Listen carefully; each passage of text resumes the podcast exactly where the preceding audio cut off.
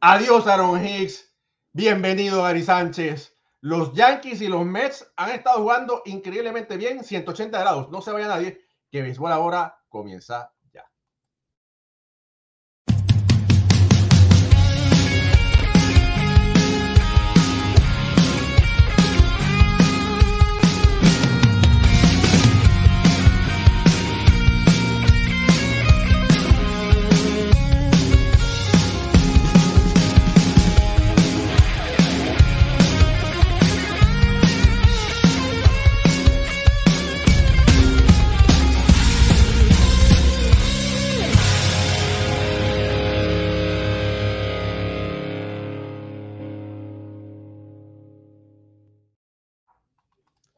Buenas noches familia del, del, béisbol, bienvenidos a otro programa de béisbol entre amigos por aquí, por béisbol ahora. Adiós Aaron Hicks, saludos.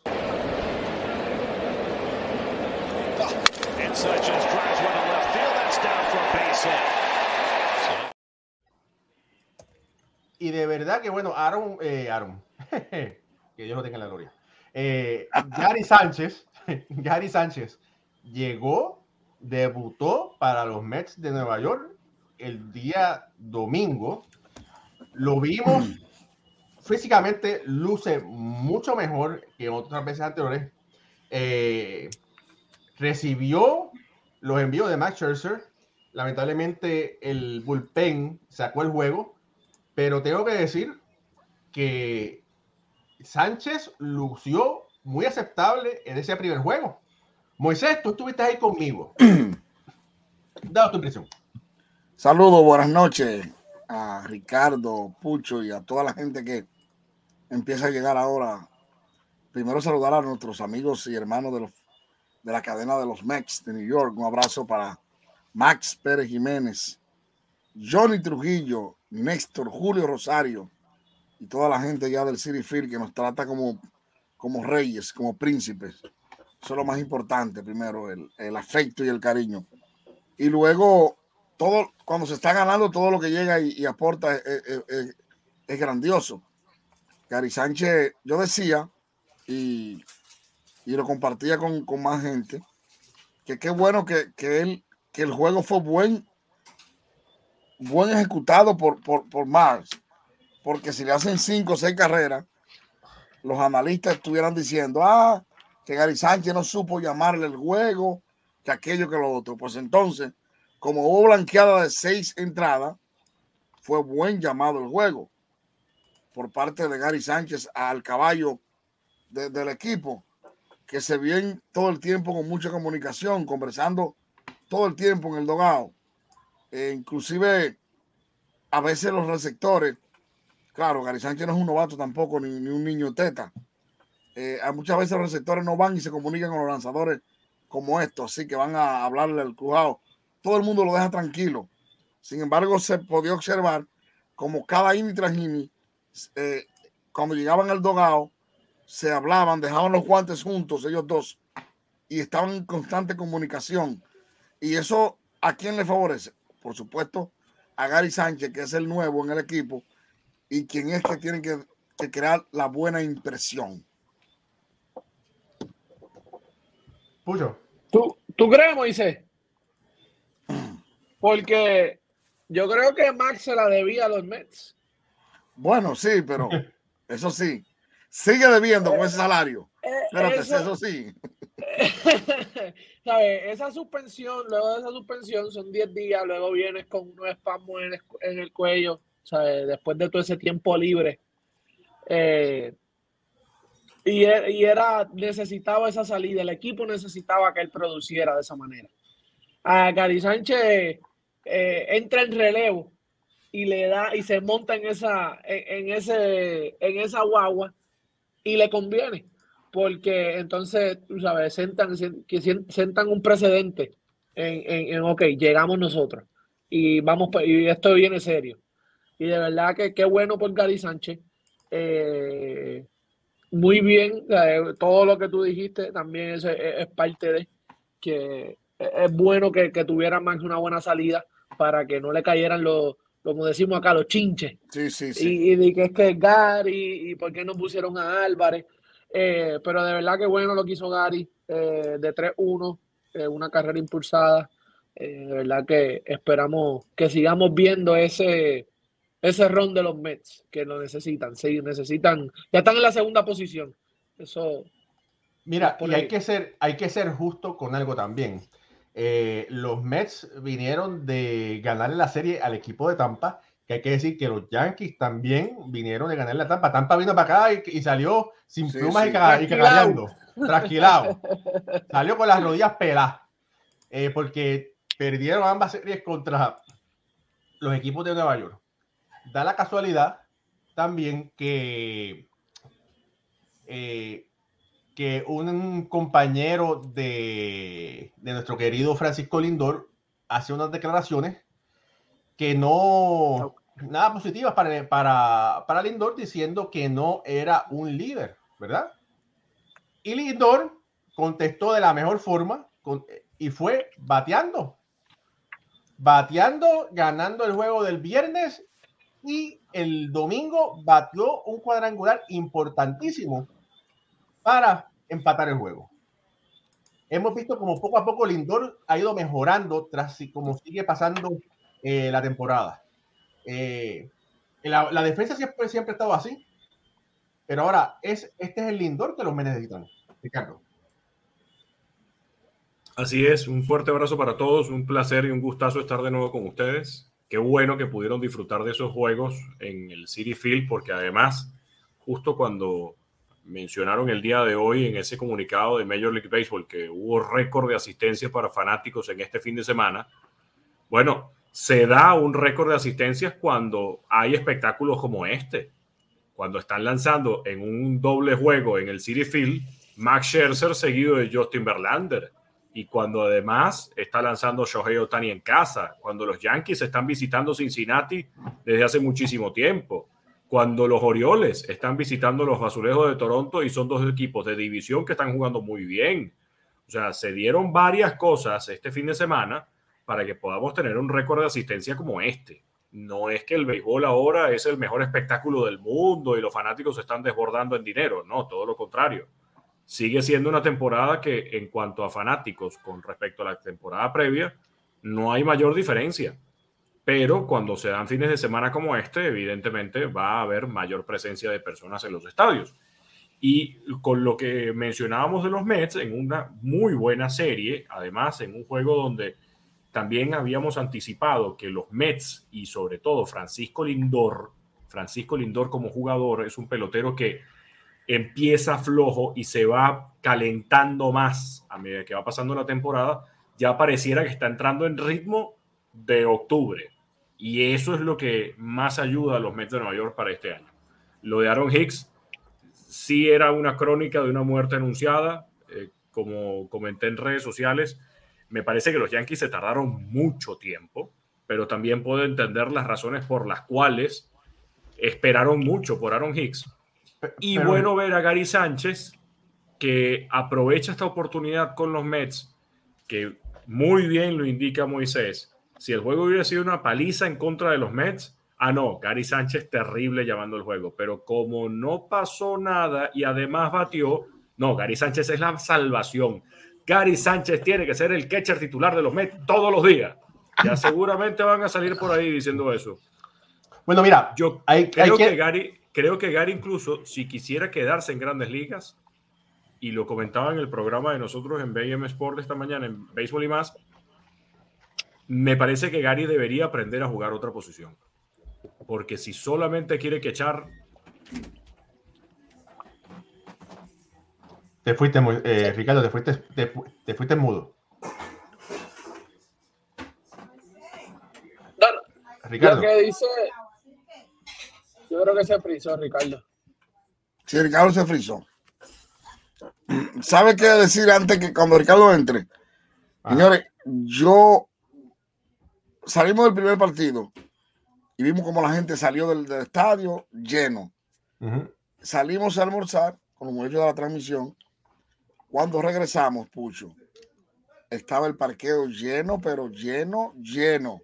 O sea, la mejor promoción definitivamente es ganar. El mejor momento para una franquicia es, son las victorias. O sea, los metros que desde el 19 de abril no tenían una racha ganadora de dos o más victorias, llevan cinco victorias en forma consecutiva. O sea, y ver, hablando de lo que decía Ricardo de la asistencia ayer, ver un partido lleno a primera hora, el estadio quedarse completamente vacío y ver cómo a las afueras del City Field habían grupos de gente con asado, con música, jugando dominó, esperando el segundo partido. O sea, definitivamente la mejor promoción es ganar y estar en una racha victoriosa y en gran momento. Y con ese postre de ayer, como decía Ricardo, con Justin Verlander, Mark Scherzer, de verdad que definitivamente el domingo beisbolero de New York de los Metros fue grandioso y exquisito. Mira, por aquí quiero, quiero enviarle un saludo a Humberto Abrante que nos está escuchando, mirando desde la Florida. Un gran abrazo, Humberto, un gran amigo. Y por aquí también está conectado Víctor Flores, Víctor Flores que está amanecido. Víctor, saludos, que es compañero, mi compañero en Sintonía Metropolitana, que es el podcast de los Mets que está saliendo por losmets.com. Los invito a que ustedes lo, lo escuchen. Eh, saludos, vamos a saludar rápidamente para que saludos a Eduardo Luis saludos Ulises Mesa, que tiene que estar brincando de alegría, Jorge Alex Caraballo, saludos, Josué López López, Vidal Santiago, saludos, Red Hand Sayer, saludos, Harold Rodríguez por ahí está también, Ramón Blanco, buenas noches. ¿Cuánto durará Sánchez de los Mets? Eh, eso lo va a decidir él. Eh, Marlon Eduardo Artigas, saludos, Noel Rodríguez, saludos hermano, Víctor Flores, saludado, Luis Rosario, Francisco Colón, Ed Panas, el mejor pintor boricua de jugadores de grandes ligas. Adriana Rodríguez, saludos. Lizardo Rivera, nuestro amigo. Michael Campechano, Michael 31 está por ahí conectado. Michael Ramírez también conectado. Ramón, eh, Tito Ramos, saludos, que está conectado. Eh, yo creo que ya todo el mundo está debidamente saludado.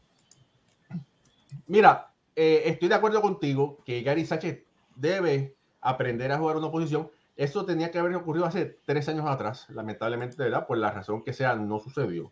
Lo que sí te puedo decir es que él cambió de agente. Eh, fue otro agente el que le consiguió este contrato con los Mets. Y yo hablé con, hablé con ese agente que es un agente, es el agente que era el agente de Yadier Molina, eh, que fue pelotero. Eh, y una cosa que me, que me dijo que habían otras ofertas de otros equipos que incluirían a Sánchez en el roster de Grandes Ligas inmediatamente, pero que ellos escogieron la oportunidad de regresar a Nueva York eh, porque les gustaba ese núcleo de jugadores y ese, ese equipo.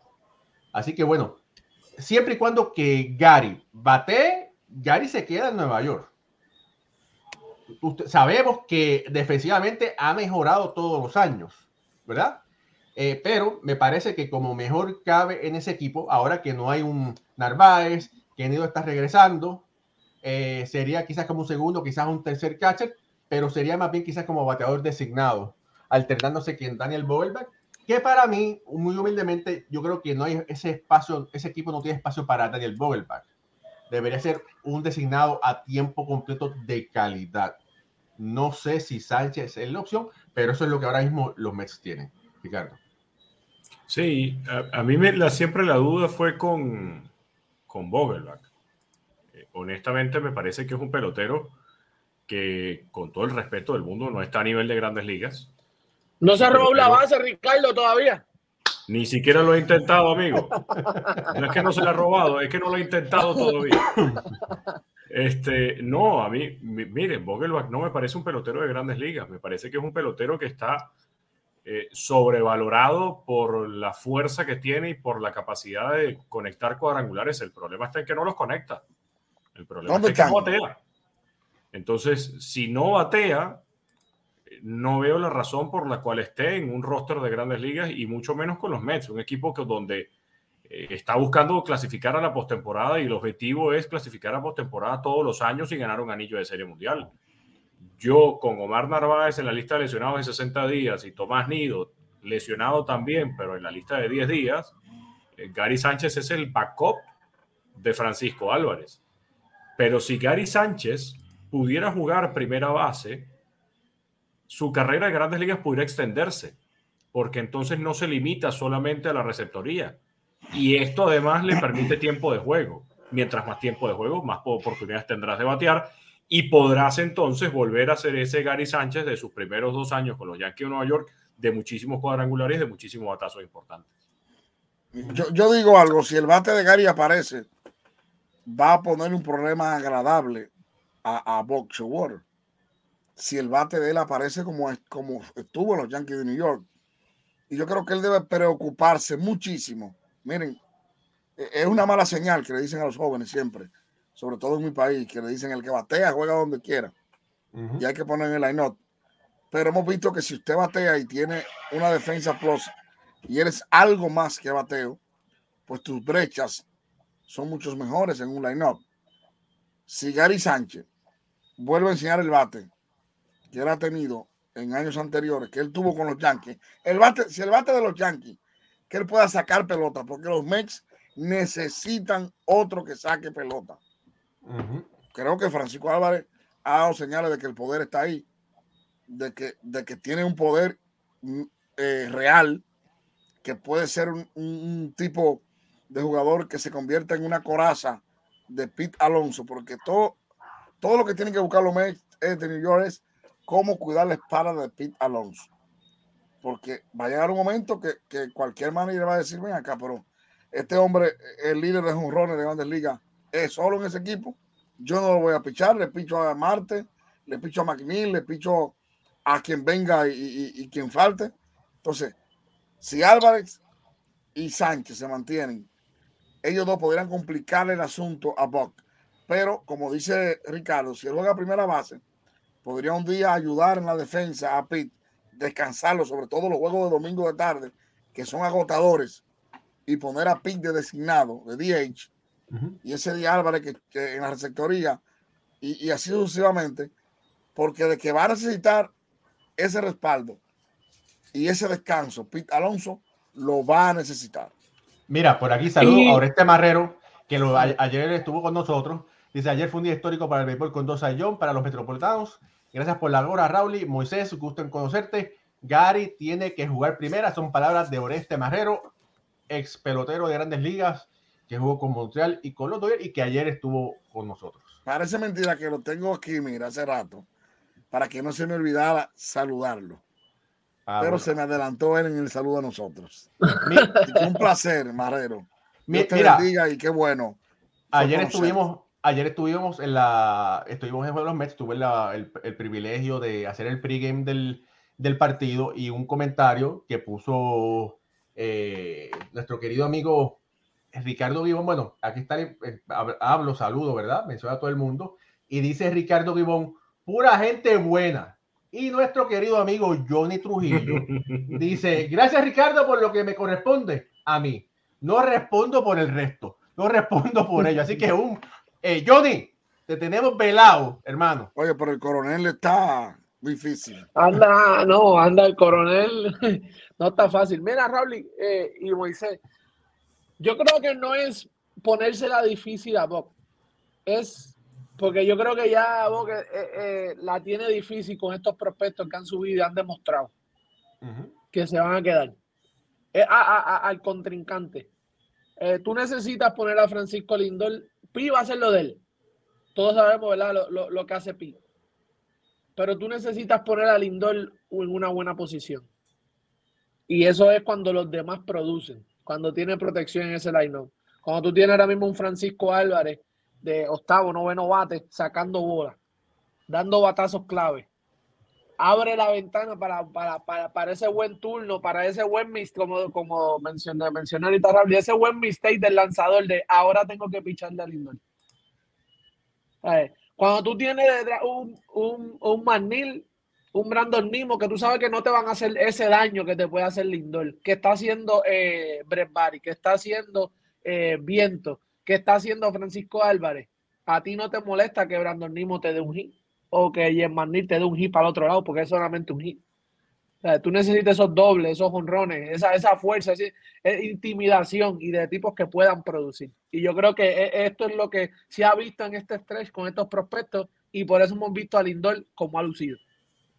Mira, y, y Lindor recalcó la entrada de los Baby Mets. Eh, ¿Verdad? Habló muy bien de ello. Mauricio entró botando, chocando y botando la pelota. Álvarez, Pancho Álvarez, como le dice el coronel, Johnny Trujillo, eh, comenzó lento, se ha ajustado y ha lucido muy bien. Oye, y conste que se comporta como un veterano, no se comporta como un novato. Bati también ha lucido muy bien. Eh, lamentablemente no hay espacio hasta este, este, momento para Ronnie Mauricio, pero la inyección de energía que esos muchachos le han inyectado a ese equipo, mira, lo ha revivido, han ganado cinco juegos consecutivos, todavía la temporada es muy corta, los meses dicen todavía eh, ayuda en el relevo, ¿verdad? Porque Otavino eh, tiene dos juegos buenos, tres juegos buenos y uno malo, y Robertson, bueno, no pueden, no pueden hacerlo todo, ¿verdad? pero bueno, tienen el potencial de, hacer las cosas mejor. Los Baby Mets, como dijo Lindor, le llamó los Baby Mets, porque hay, señores, aquí tenemos días diciendo y apostando. Eh, Daniel, yo, yo voy a repetir una vez más, porque si la gente no me ha entendido, tienen que entenderme que un jugador de su fisionomía tiene que hacer más de los, que los jugadores que están en la real forma para ser atleta. Y dijo mi compañero Ricardo que él parece todo menos un pelotero de grandes ligas. Y, y simplemente por los resultados, porque él no la saca, no batea, no hace swing.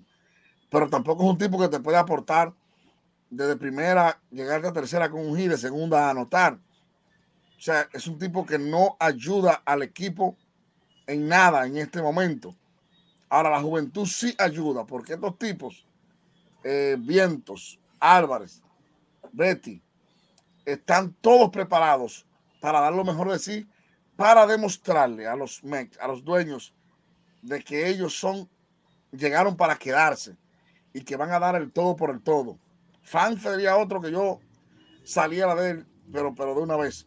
Y, y, hay y hay un jugador que en esa racha, señores, hay que mencionar, aparte de Pete Alonso, obviamente, que es el líder de honrones, y de Lindor, que le ganó a Cleveland ese juego como, como si fuera de novela, los guardianes.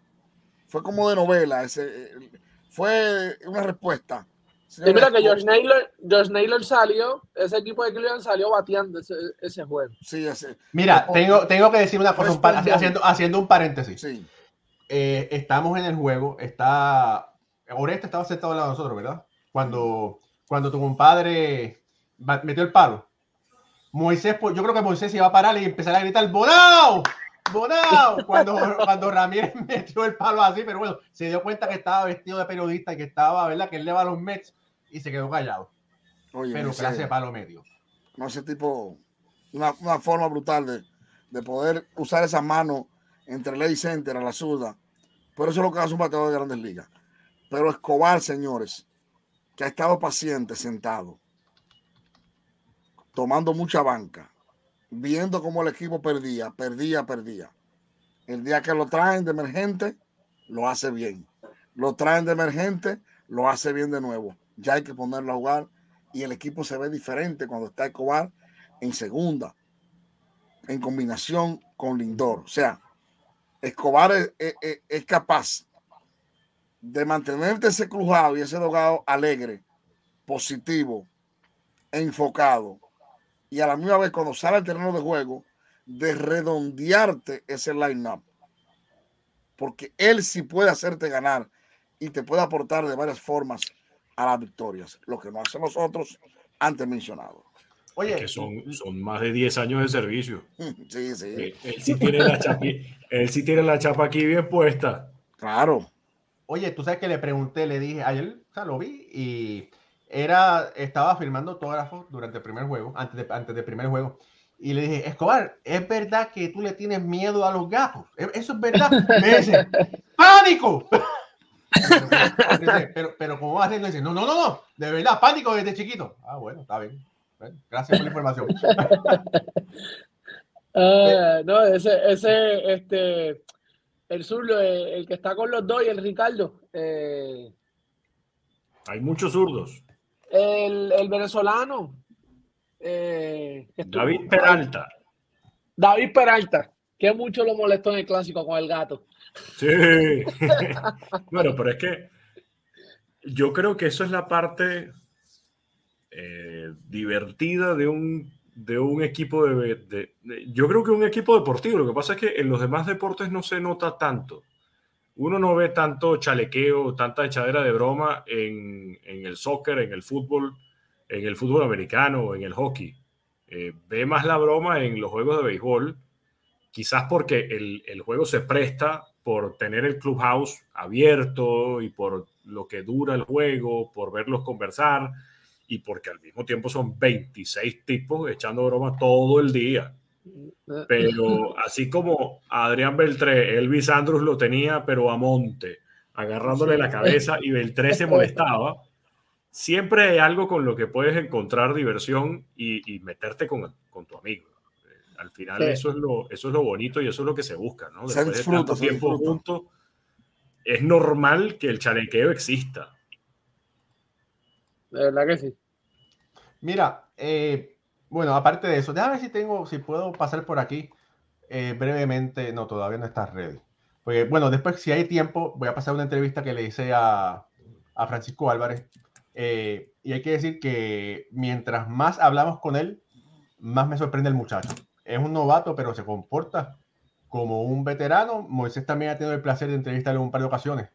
Y de verdad que si el muchacho continúa haciendo el trabajo, de verdad que va a ser excelente para él. Mira, saludos a Lupita Padilla, que está conectada, María López, la mamá de, de Alfredo. Hoy le dimos vacaciones a Alfredo, pidió un día libre y se lo dimos, eh, señora María, pero bueno, el muchacho se lo merece. Alfredo Eh. está en asignaciones especiales. Exactamente. Exactamente.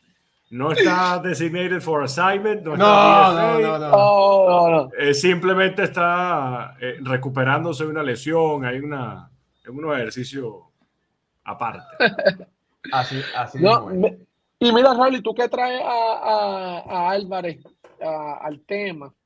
De verdad, yo creo que la, su, la, la narrativa de que él, la defensa de él no estaba ready para Grandes Ligas, yo creo que hay que ir cambiándola. No sé si ustedes se dieron cuenta ese fin de semana. Él salvó muchas, como, do- como tres carreras con hombre en tercera, eh, bloqueando rectas. Que tú sabes, Moisés, que bloquea una recta, 95 millas. No eso duele, eso duele. y tú, y tú lo sabes, Ricardo, que ese es de, ese es de, los más, de las cosas más difíciles para que hacer. Eh, y el, el, el- su tempo, su temple, eh, la forma en que se paraba el home, obviamente ofensivamente sabemos lo que es capaz, pero llevando el picheo en esos momentos, como se veía, como estaba, ¿sabes? Súper calmado, en, en- con total control de la situación. Yo creo que ya él hay que, hay que ir tomándolo seriamente como e- e- el catcher regular de los Mets y no como empezaron ahora mismo resolviendo porque no había más nadie. Y que te voy a decir algo, Pucho.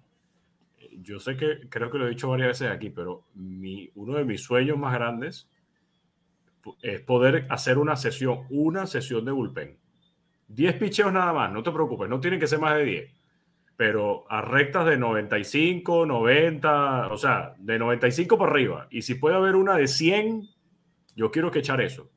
Porque la velocidad, la velocidad más rápida que yo logré que echar un, picheo fue de 90 millas. Y batí 92 la semana pasada y no, fueron, no, no fue bien. Pero nunca pudimos ve- ver, en mi paso como pelotero, algún pitcher que lanzara más de 95 y que yo estuviera detrás de home. Y hasta el sol de hoy, cuando estuvimos trabajando en la temporada de la Liga Venezolana el año pasado, que yo era el narrador de Bravos de Margarita, en el terreno de juego, mientras ellos estaban en las prácticas de bateo, me le acercaba al, al, al manager Luis Dorante en ese momento y le digo, oye, déjame que echa una, anda, déjame que echa una. Pero no, prensa, prensa no, no puede hacer eso.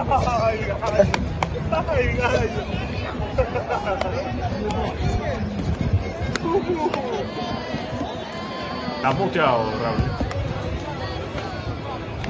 Ahí, ahí vemos a Francisco Álvarez cogiéndole roletas a Joey Cora como si fueran piconazos. Y eso fue ayer. Eh, un drill interesante y por eso lo grabé para que compartirlo con todos ustedes. Trabajando ese, ese bound eh, eh, de los tiros, ¿verdad? Cuando vengan esos tiros a home, de los outfielders, y, de- el tiro a De home, todo. que venga de ese, y trabajar esas manos, ¿sabes? Eso, ¿sabes? Ese easy, esa transición hacia la bola que sea suave. Eh, de verdad que es bueno verlo haciendo eso. Mira, y conste, yo creo que eh, Álvarez merece ser el, el- el receptor regular, ha hecho un gran trabajo. Narváez firmó, creo que fue por dos años, ¿verdad? Entonces, eh, Nido creo que es- está firmado solamente por este año. La cosa de Álvarez es que Álvarez tiene que jugar diario. Tú no, Sí, puedes, tú no puedes tenerlo en el banco para que cache 60, 80 juegos. Tienes que, que cache por lo menos 100, 120, ¿verdad? Eh, eso es mi, mi humilde opinión. O si no, quita de catcher, que sea destinado, que se mantenga bateando. Porque es que su bate de poder hace falta ahí. Es que no se puede depender solamente de Pete Alonso y de Lindor. Ahí. Entonces, Álvarez, la, la mayor etiqueta de Álvarez para ser el primer, el, el primer eh, prospecto del equipo ha sido su bate. Sí. Como una joya, todo el mundo dice, bueno, el él es un buen receptor, pero todo el mundo valoraba era que el tipo batea, que la saca, que tiene fuerza, y lo ha demostrado. Ha sacado unos picheos, ha dado unos palos bien contundentes, ha dado unos dobles con mucha autoridad. Entonces, él, es un tipo que yo para descansar, para yo poner a Daniel de DH, cuando haga el, el- el- backup con Gary Sánchez, no pierdo ese bate ahí. Mira. Mira, aquí tengo, va- vamos a pasar la entrevista esta de, Gar- de Gary Sánchez, de Pancho Álvarez. Vamos a pasar la entrevista de Pancho Álvarez, porque después quiero brincar, tenemos que hablar de los Yankees, ¿verdad? Y de y del amigo de Pucho de Aaron Hicks, pero vamos a pasar este para que ustedes escuchen cómo, cómo se eh, expresa Pancho Álvarez. Mira, estamos aquí junto a Francisco Álvarez, el actual catcher regular de los Mets de Nueva York. Francisco está siendo bautizado a fuego, con fuego.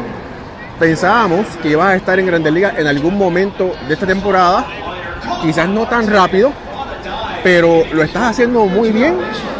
¿Qué te ha parecido esta transición a las Grandes Ligas? Pues muy bien, ¿sabes? Lo he tomado con mucha madurez y he seguido haciendo lo que he venido haciendo desde que empecé mi carrera y siento que es igual, es, es el mismo juego, ¿sabes? El mismo juego y jugar aquí, jugar donde sea, para mí es lo mismo y siempre será lo mismo. Los Mets han pasado un mes difícil, perdieron muchos juegos, últimamente pudieron venir de atrás y han podido ganar. Ese cambio positivo, ¿cómo se ha visto en el clubhouse? Muy bien, en serio, muy bien. eh, se siente mucho mejor cuando ganamos, obviamente, y obviamente sé que hemos perdido varios juegos y hemos venido de atrás los últimos juegos que hemos ganado y, ¿sabes? Se siente muy bien dentro del cruzado cuando ganamos, se siente mierda, vinimos atrás, ganamos, sí podemos hacerlo, sí podemos, sí podemos y sabemos que podemos hacerlo. Gary Sánchez llega a los Mets. ¿Cómo fue eh, la recepción del equipo cuando se enteró que Gary llegaba a Queens? Bien, bien, ¿sabes? Bien, nosotros pienso que el equipo, al igual que, que yo, igual que a mí, ¿sabes? Siempre nos reciben bien de buena manera. eh, siempre está Lindor, está Boba, está eh, Escobar, todo, ¿sabes? Siempre Marte también, Carrasco, siempre hablan con nosotros y nos reciben de buena manera. Tengo que decir, para las personas que no que nos están viendo en sus hogares, que no están aquí en el, en el, en el film, estuviste un rato firmando autógrafos, fuiste ahí, relax, con una sonrisa en la cara, eh, tomando tu tiempo, fotografía, eh, gorras, pelotas, eh, a diferencia de otros compañeros, de otros jugadores en Grandes Ligas. ¿Por qué lo haces? Porque también en algún momento estuve en ese punto, ¿sabes? También fui fanático y también venía y me gustaba que me filmaran y cuando ya que alguien no me filmaba decía, ya, este tipo porque no me filma, ¿qué se cree? Eh, esta transición a las grandes ligas. Llegaste a las grandes ligas el año pasado. Estás un poco más maduro. Ahora aún eres muy joven. ¿Qué le puedes decir al Francisco Álvarez, adolescente de 13 a 14 años, para este momento? En- en- en- con, relación a todos esos muchachitos que están tratando de llegar a la Grande Liga. Pues nada, que tomemos la cosa más en serio, ¿sabes? Que, bueno, yo, si me hablara yo mismo, es que tomara la cosa más en serio, en el sentido de que a veces uno cuando tiene 13, 14, y uno no toma la cosa tan en serio, uno piensa que la vida es un juego, o que esto es un juego, pero realmente, obviamente es un juego hay que disfrutarlo, pero hay que tomarlo con disciplina y con madurez todos los días. Familia, Francisco Álvarez podrá ser un novato, pero se comporta como un veterano. Mi nombre es Raúl Ramos, junto a Francisco Álvarez. Hasta pronto. Gracias. Bueno, así que Ricardo y Pucho, por falta de seriedad, ustedes no llegaron. Moisés, porque no, no creció lo suficiente, bateaba menos que Altuve, ¿verdad? Y ahora, si Moisés No llegaba bateaba menos igual que que Altuve. Altuve, llegaba a Grandes Ligas. Pero ustedes, por falta de seriedad, Ricardo, tenemos que ser serios. Eh, yo creo que lo de serio, yo creo que lo de serio lo agarré de viejo, ¿viste? A mí me, me gustan mucho esas palabras porque al mismo tiempo, fíjense que dijo tres, tres o dos cosas muy importantes. La primera, que fue algo que me gustó muchísimo, fue que es el mismo juego. Y por eso la parte mental es tan importante. Puede pasar que el pelotero cree que Grandes Ligas es distinto a AAA y se presionan de más o tratan de hacer las cosas más perfectas de lo que lo hacían antes o, en resumidas cuentas se exigen más y no se dan cuenta que son los mismos nueve innings contra los mismos nueve peloteros, los mismos picheos y tu mismo swing y por eso a lo mejor no, no obtienen los resultados que se esperan. Después habla de, de ponerte en lugar del, del fanático y de lo mucho que él disfrutaba y de buscar el autógrafo del, del, de su atleta favorito. Y cuántas veces no hemos visto peloteros o cuántas veces no hemos visto atletas en general que tratas de, oye, te podrías tomar una foto, te podrías tomar este autógrafo y resulta que te responden con una patada, te responden con una chocancia o a lo mejor ni siquiera te responden, simplemente te ignoran y se van. Y no es lo mejor. Eh, si, si de repente hay una persona aquí que este, juegue béisbol y sea un chamo, acuérdense de eso, porque justamente cuando veía la reacción de Altuve, cuando, de, cuando regresó el día sábado con los Astros, él decía que él sintió como si estuviera volviendo a debutar, porque justamente él estaba en Corpus Christi cuando lo, llamaron a grandes ligas la primera vez, y justamente este año también está en Corpus Christi jugando cuando lo mandan otra vez a, a, a, las mayores. Dice que se sintió más o menos similar. Y qué bonito es ver que un pelotero demuestre que no es que llegué a grandes ligas y ya, llegué. Es que no. Es que estás viviendo el sueño que muchos quisiéramos poder haber eh, disfrutado como lo están haciendo ellos. Y no es solamente, ah, ya llegué, listo. Esa, esa emoción no se ve mucho en los peloteros de las grandes ligas se ve mucho el disfrute, pero el qué sabroso, qué increíble que estoy aquí, es lo que muchas veces se, pasa por debajo de la mesa y es bonito verlo en, en los deportistas. Bueno, fíjate, eh, vamos a cambiar ahora, vamos a, vamos a hablar de los Yankees porque estamos hablando mucho rato de los Mets. Y final, no es, espérate, estaba buscando, ese fue el, el hit de Gary Sánchez, estaba buscando aquí, eh, bueno, los Yankees. Eh, Aaron Hicks, Aaron Hicks, eh, finalmente pasó lo que mucha gente esperaba.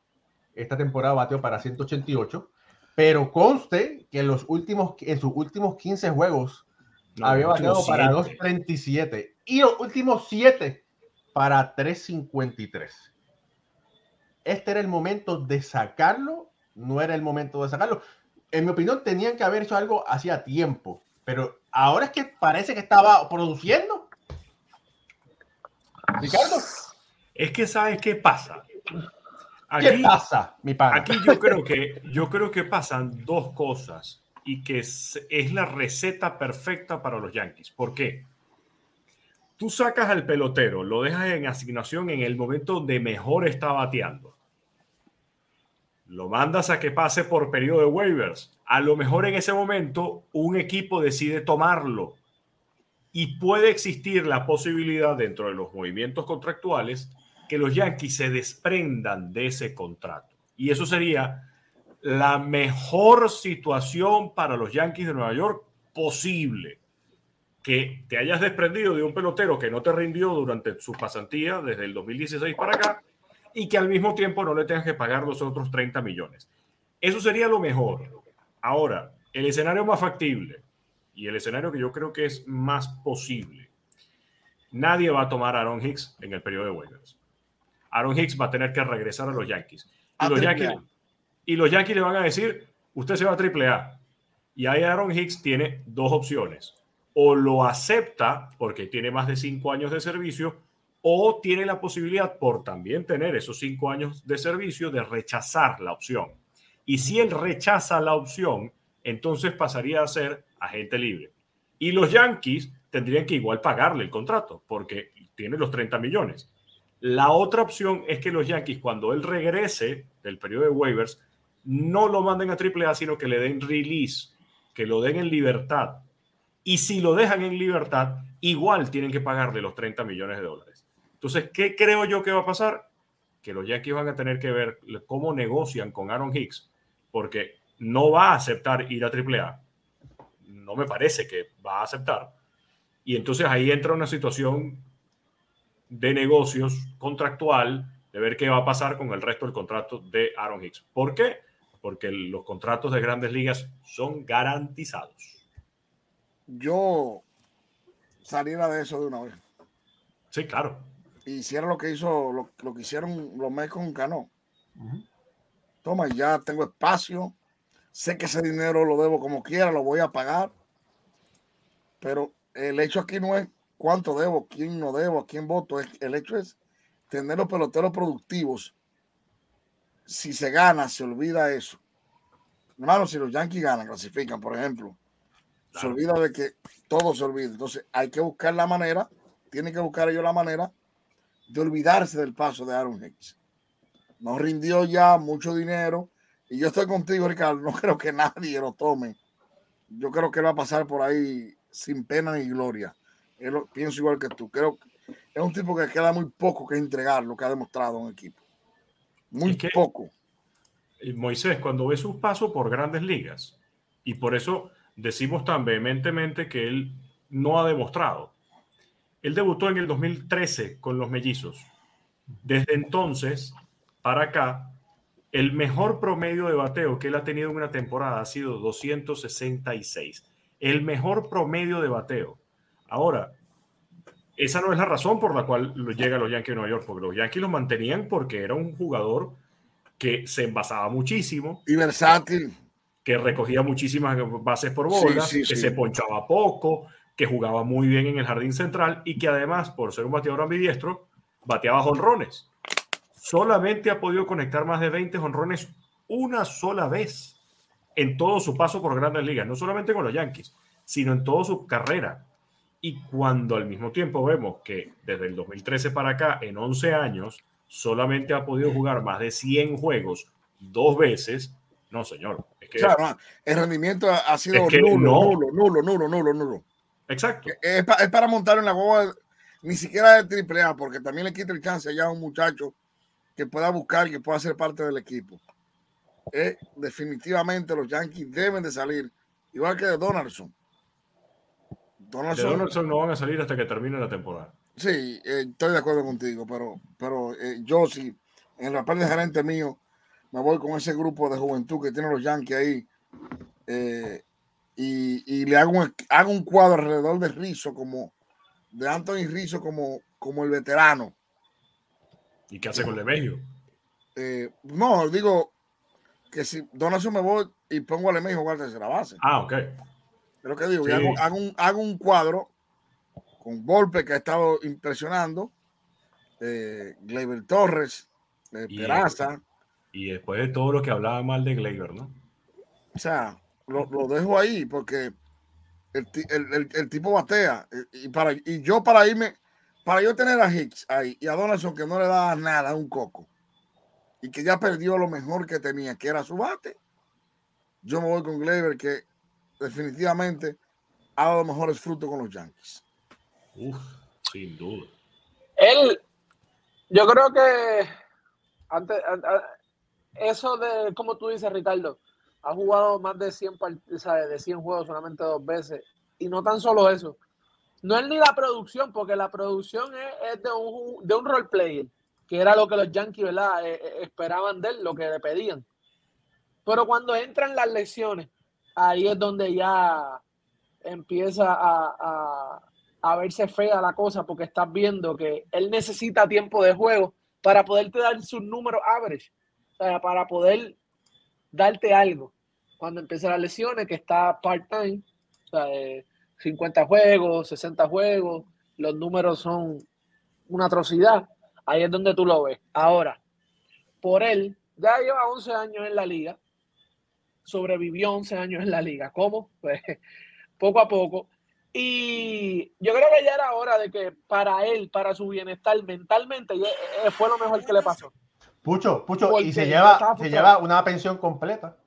Una pensión completa, exactamente. Y ya mentalmente él no estaba en, eh, eh, ¿sabes? Se le notaba que él no se estaba ni disfrutando el juego. Se notaba presionado, frustrado. Mira, lo mejor que hicieron los Yankees fue dejarlo libre. De verdad que sí. Bueno, cuando pase el, periodo de, de, waiver, es lo mejor que le puede pasar a Aaron Hicks. Bueno, y Peraza regresa al equipo. Eh, ¿Cómo se llama el, el, catcher nuevo? Eh, ben Robinstein, ¿es que se llama? Ben, ben Rothbard. Rothbard, ok. Eh, que parece que ha hecho, ¿cómo ha lucido bien. y bueno, hay que ver qué va a suceder en el, en el mercado de cambios, ¿verdad? Todavía un Frankie Montas no, no pudo tirar una bola. Eh, Carlos Rodón, parece, o oh, Dios quiera que no sea otro barco. Eh, pero todavía todavía, pero es que Moisés, eso nosotros lo hablamos. Nosotros hablamos que con el historial de lesiones, eso era un riesgo. Lo dijimos aquí, lo dijimos en privado, lo dijimos en todos lados. Pero bueno, eso era lo que el mercado estaba mandando. Y Carlos Rodón en su historial había podido eh, derrotar a los Astros de Houston, igual que a Frankie Monta. Por eso fue que los Yankees lo consiguieron. son un par, de cositas que han hecho. Cambiaron a Montgomery. Por un Bader, sí. Y trajeron por Bader lesionado. O sea, son movimientos que tú no lo entiendes porque no han dado los frutos ni momentáneos, ni futuros, ni presentes, ni pasados, ni de ninguna forma. Se han estado equivocando. Pero Bader sí. ¿Eh? Bader vino, llegó lesionado, ellos lo sabían. Pero Bader lo sido bastante bien. Pero vino lesionado y aquel tipo te metió. Por ejemplo, si tú hubieras tenido a Montgomery con las lesiones de montar y todo el mundo, Montgomery hubiera estado un lanzador ahí eh, eh, de importancia. Ah, no. Yo estoy de acuerdo contigo en que el cambio con de Bader por Montgomery, viendo lo que ya estaba haciendo Montgomery. Exacto. en esa temporada y la temporada previa y la anterior. Sí, sí lo consistente que venía siendo Montgomery. Y lo que vale ese pitcher, lo que vale un lanzador zurdo así. Eh, sí, Y, cambiarlo por un lesionado, tú dices, bueno, la apuesta no es a corto plazo, la apuesta es a largo plazo. Ok, ahí te lo entiendo, que tú estás apostando a que Bader sea tu jardinero central por mucho tiempo. Pero en el corto plazo sí, ahí sí tú dices, ya va, pero si tú lo que necesitas es un pitcher y un zurdo consistente, no lo consigue fácilmente en el mercado. No, no hay, no hay mucho. Es raro que los Yankees hayan hecho ese, ese cambio así. Yo, yo, hay gente, todavía se habla de eso en los pasillos de Yankee Stadium. No, no, óyeme, estamos hablando de un saludo de calidad, que no es fácil tú conseguirlo. Cuando tú lo tienes, dura años con él. Claro. Eh, ahora, bueno, los Yankees, eh, hablando un poco sobre los Yankees, los Yankees también han hecho un un giro 180 grados. Este, se estaban discutiendo la última posición con sus vecinos, los Boston Red Sox, y afortunadamente los Yankees también están luciendo como un equipo mejor. Eh, pudieron ganar la Tampa, eh, pudieron ganar la Cincinnati, eh, y ambos equipos de Nueva York están muy bien en comparación con semanas pasadas. Ricardo, ¿qué, ¿qué tú piensas que le hace falta a este equipo de Nueva York para mejorarlo? Mire, bateo. Es así de sencillo, bateo. Porque al principio uno siempre decía que a los Yankees les faltaba era picheo. Y, y picheo, fuerza en la rotación. Pero resulta que los Yankees, con la rotación que tienen, sin contar con Luis Severino, turnándose con los juegos de Domingo Germán, de Néstor Cortés, de Gary Cole, comenzaron flojo, pero han ganado juegos y están donde están ahorita. Después decían que el bullpen, que el bullpen estaba flojo, que dónde está el cerrador. Y resulta que Aaron Boone ha manejado el puesto del cerrador, en mi opinión, por los matchups, por la situación del juego. Y a él no le tiembla el pulso de decir, si yo necesito traer a Clay Holmes, que es mi mejor pitcher en el bullpen, que es mi cerrador, en un séptimo inning para que me saque el segundo y el tercer out y después el octavo y el noveno, yo resuelvo, lo hago. Y resulta que los Yankees tienen siete pitchers con al menos un juego salvado. Creo que son ocho y el octavo es David García y por eso no lo estoy contando, pero son siete pitchers distintos que tienen al menos un juego salvado. Y cuando no te funciona uno, te funciona el otro. El bullpen sigue siendo de los mejores en las grandes ligas. la rotación abridora y el picheo general de los Yankees está dentro de los mejores, pero es un equipo que no batea porque depende del cuadrangular lo único que yo veo que necesitan mejorar los Yankees es su bateo. Tienen que poner la pelota en juego y no buscar tanto el cuadrangular, buscar los extra bases. Si a esto le agrego que me gustaría que roben más las bases, que roben más bases, los Yankees entonces están seguros en postemporada. ¿Qué es lo que, lo que trajo Volpi? Eso es lo que ha traído Volpi. Es como tú dices, el pichar ahora mismo, ellos están terceros en, promedio de bateo, al, al, bullpen de ellos colectivamente le batean 2.30. Están tercero en la liga completa. eso te está dando una señal de que tienen buen picheo, Raúl. Están muteado, Raúl, están muteado. Mira, encuentro un problema. Y el problema es que el Yankee Stadium es un parque para batear o cuadrangulares o hits.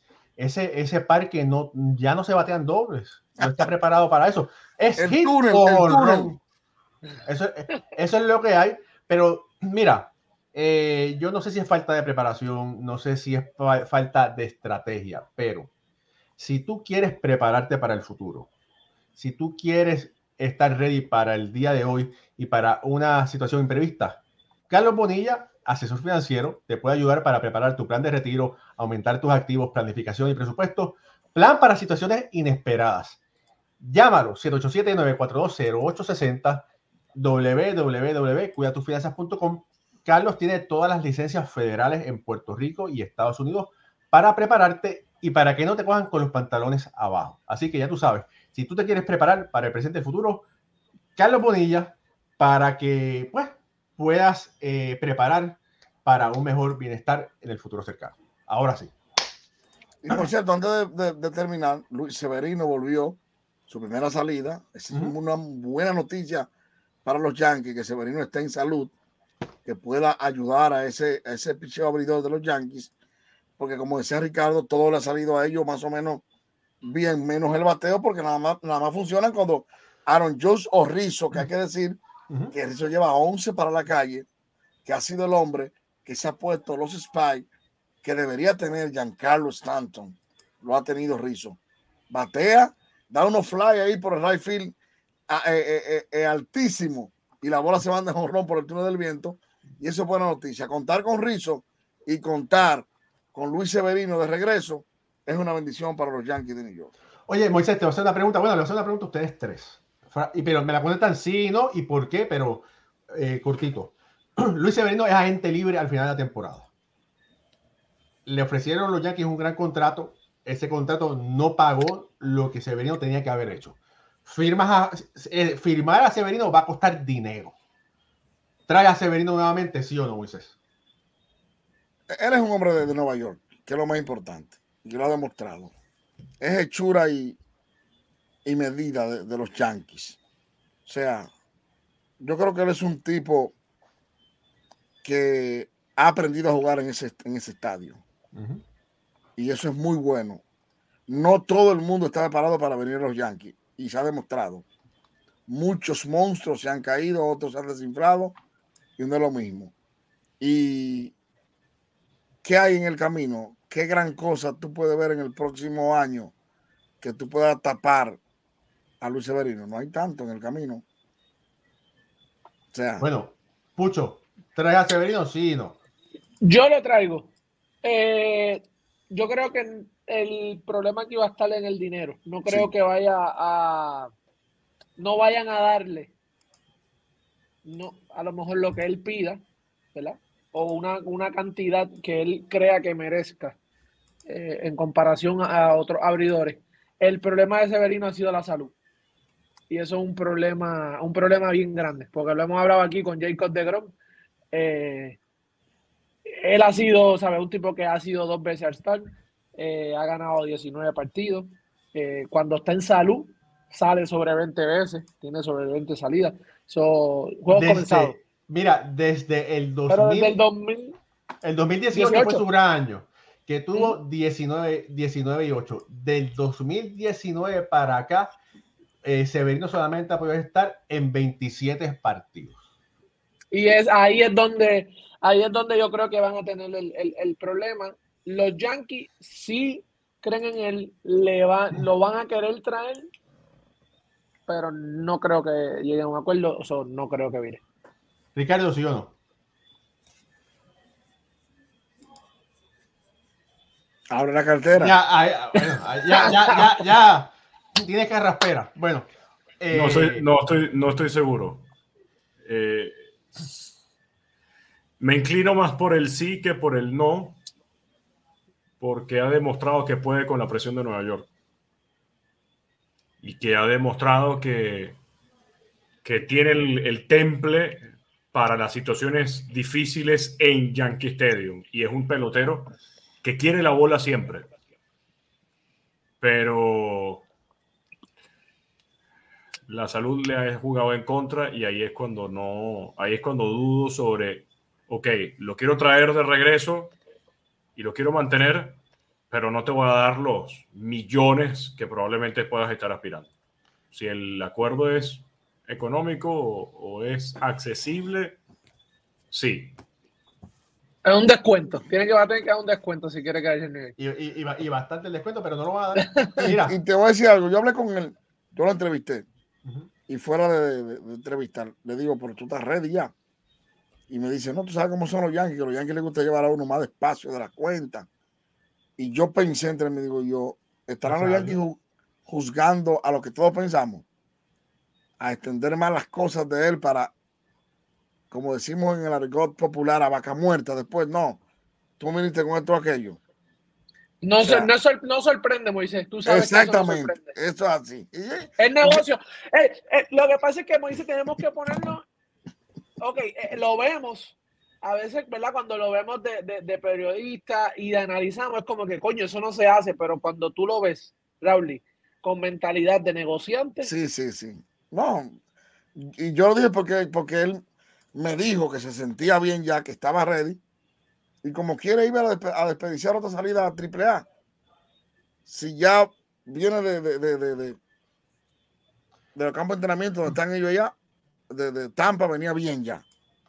Mira, mira lo que dice Félix Ángel Rijo, que es un buen, es un buen comentario. Hablando de Severino, ¿no lo podían hacer closer para mantenerlo sano más tiempo en la temporada? No creo que tenga la velocidad o, ese. No sé, no lo veo. Yo, por ejemplo, eso con un Degrom funcionaría, Ricardo. Para mí, eso con un Degrom funcionaría. Pero, pero no necesariamente un pitcher no necesariamente tiene que tener velocidad para ser cerrador. Lo que pasa es que eso no, es lo que nos ha acostumbrado el negocio en los últimos años. No, porque vemos un Sergio Romo. Pero no, ojo, eh, no, solamente en los últimos años, sino yo creo que desde que el mundo es mundo, nos han acostumbrado a que el cerrador es el que lanza más duro y es esa recta imbateable. Pero fíjense que ha habido casos. Mariano Rivera no lanzaba muy duro. Lo que pasa es que tenía un picheo y además, no solamente lo lanzaba muy duro, sino que tenía un solo picheo. solo. Recta cortada. Todo el mundo sabía que venía y nadie podía batearla. David Robertson tampoco lanza muy duro. Actual cerrador de los Mets. Eh, Devin Williams, su principal picheo es el cambio de velocidad. No necesariamente por ser cerrador necesitas lanzar 100 o más millas por hora como Harold Chapman, como compañía. Eh, pero la mentalidad del cerrador es una mentalidad que... y él no, se le ve. Él no se le ve. Y creo que no se enseña. Pero, hay algo, hay algo que Pucho tiene razón. Eh, eh, hay pitcher que tienen una explosión en su actitud para ser cerrador. Sí. Que es una calma que tiene Severino que no la tiene. Quizá él tiene la 95 millas, 94, pero no tiene la explosión que la tiene Digrón, que tira durísimo, pero O John Swells, como está mencionando. como John Amor sí vino, que tiene esa explosión. Eh, El cerrador es un tipo explosivo e intimidante. E Y, y intimidante. John Small fue uno solo. O sea, Bueno, de, Dennis Eckersley. Dennis Claro, pero- Eckersley, pero, fue, fue, fue iniciador y después fue relevo. Ha, ha ocurrido otras veces. ok. ¿Cuántos? O sea, me refiero a que porque hayan existido esos poquitos no significa que Claro. tú puedas generalizar y decir cualquiera lo puede hacer. No, no. Y como cambiar, como cambiar un Ciore para primera base o para tercera. Exacto. Sí, sí, sí. Porque la mentalidad que debe tener un pitcher para ser cerrador no es la misma mentalidad que tiene un relevista cualquiera o un abridor. La posición del cerrador incluso, que en uno de los videos en esto lo, lo comentaba ah, sobre Kenley Jansen, que lo puse en, Instagram y en TikTok, yo decía que a mí me parece que hasta está subestimado el rol de un cerrador. Y no solamente está subestimado, sino que a lo mejor, en muchos de los casos, hasta no se les paga lo que se les debería pagar. Porque es tan difícil tener que entrar en un noveno inning cuando tu equipo está ganando para sacar los últimos tres outs sin que te hagan nada. Porque Y es por que la ventaja mínima, casi siempre la ventaja mínima. ahí no es que tú tienes chance de, bueno, le doy boleto a este, me pegaron hit y Margen de error tercero cero. no. No, es es que tu margen de error, como dice Moisés, es cero. Sí, cero. Ahí te equivocas y chao. Sí.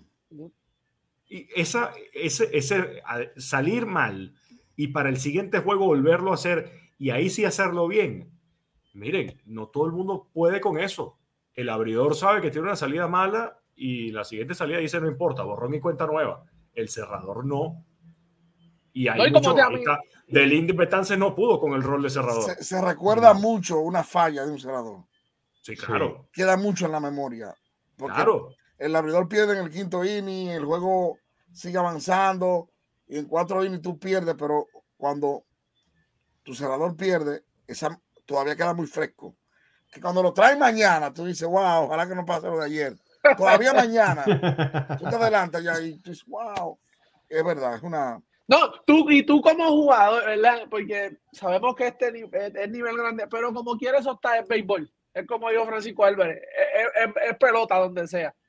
Este hombre, y tú como jugador, ¿sabes? Y ya, van a traer a este hombre como quiera. Este hombre le entraron ayer y viene hoy. Vamos a ver qué es lo que hace. Vamos allá.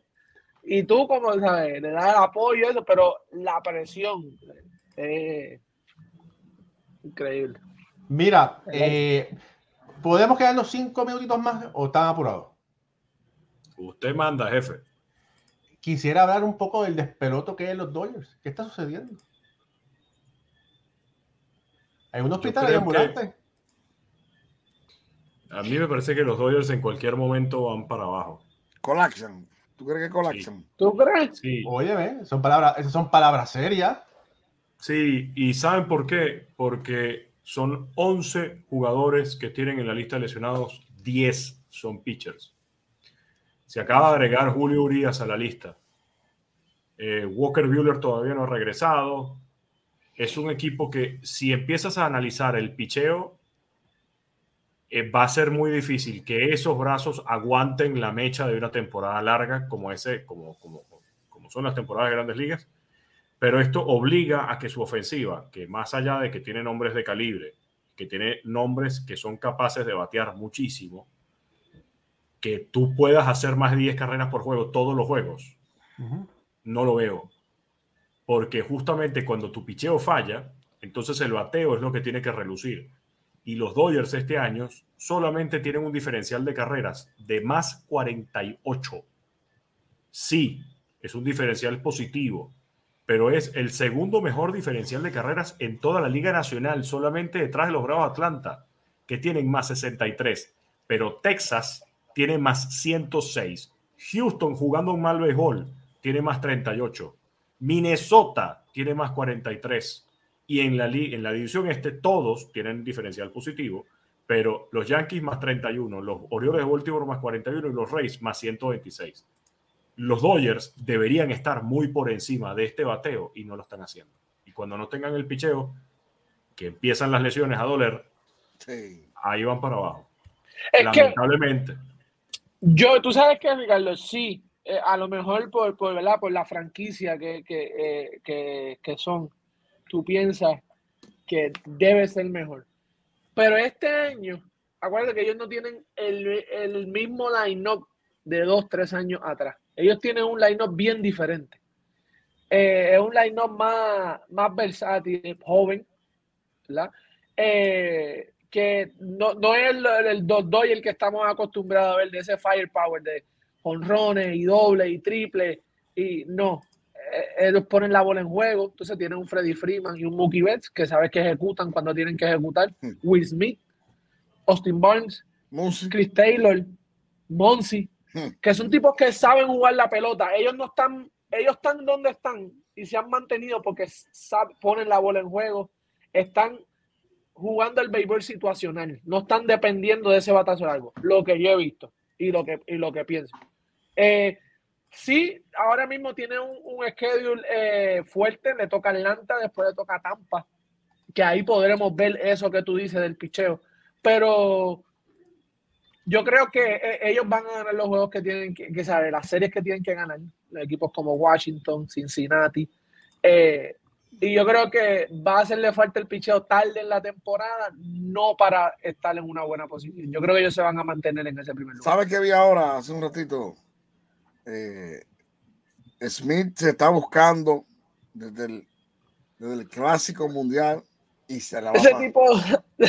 Hoy discutió con Osuna, le boció algo. Osuna batió y Osuna se devolvió a, a, reclamarle. Y yo creo que le sale pronto algo. Sí, Will Smith ya mismo le entran. Mira, los Dodgers, los Dodgers van ganando 8 carreras por 5 en la séptima entrada. Eso es lo que está pasando en este momento. Eh, bueno, yo creo que hemos cubierto básicamente todo. Eh, anterior a este programa, los invito a que vean Boricua Béisbol. Hicimos un capítulo, hoy lo hice junto a, Pucho Barrios, eh, sobre las mejores actuaciones boricuas de la semana. Los invito a que todos lo vean, lo pueden ver por Facebook, lo pueden ver por YouTube y lo pueden escuchar también por las plataformas de podcast. Al igual que este programa también va a estar disponible por Spotify, Apple Podcast y los demás lugares. Eh, los invito a que nos den un like, nos den share. Háblele a sus amistades que les gusta el béisbol, háblele sobre béisbol ahora, ayúdenos a crecer. Sus recomendaciones nos ayudan mucho, de verdad que sí, y gracias a ustedes es que hemos llegado a las listas, a los primeros lugares en la lista de podcast de béisbol en Argentina, en Nicaragua, en México, en República Dominicana, y eso es gracias a todos ustedes, de verdad que sí. Chile, eh, Costa Rica, eh, muy, agradecido, muy agradecido por todo eso. Muchachos, nos vamos. ya, ya, mismo voy a poner la, voy a estar posteando en el Instagram de nosotros la entrevista que le hice al outfield del equipo Kansas City Royal, NJ Melende y de la selección de, de, Puerto Rico, el Team Rubio. Eh, fue completamente en inglés, ya que él es su, ese es su, el, idioma que domina, pero está muy buena, de verdad que sí. Así que ya mismo la voy a estar posteando, gente, estén pendientes. Ricardo, para que me vean hablando inglés. Todo un John Morosi. Me parece muy bien, hermano, me parece muy bien. Bueno, tú, tú, sabes lo que le faltó a Pucho, ¿verdad? Le faltó decirle, My English is not very good looking. Como decía Celia, que para descanse. Así mismo es, así que eh, Ricardo, hermano, despide el show. Me van a dar el honor. Claro que sí. Pues, señoras y señores, ha sido un gustazo y un enorme placer llevarles para ustedes la primera edición de Béisbol Ahora en esta semana. La siguiente será el próximo día jueves a las 9 de la noche. Para el señor Pucho Barrios, desde Puerto Rico, la isla del encanto y de la dulzura y del golf. Moisés Gómez desde Nueva York y con el mangú de la República Dominicana. Raúl Ramos desde New Jersey y este señor Ricardo Guión desde Caracas, Venezuela. Un gustazo, cuídense mucho, bendiciones, fuerte abrazo.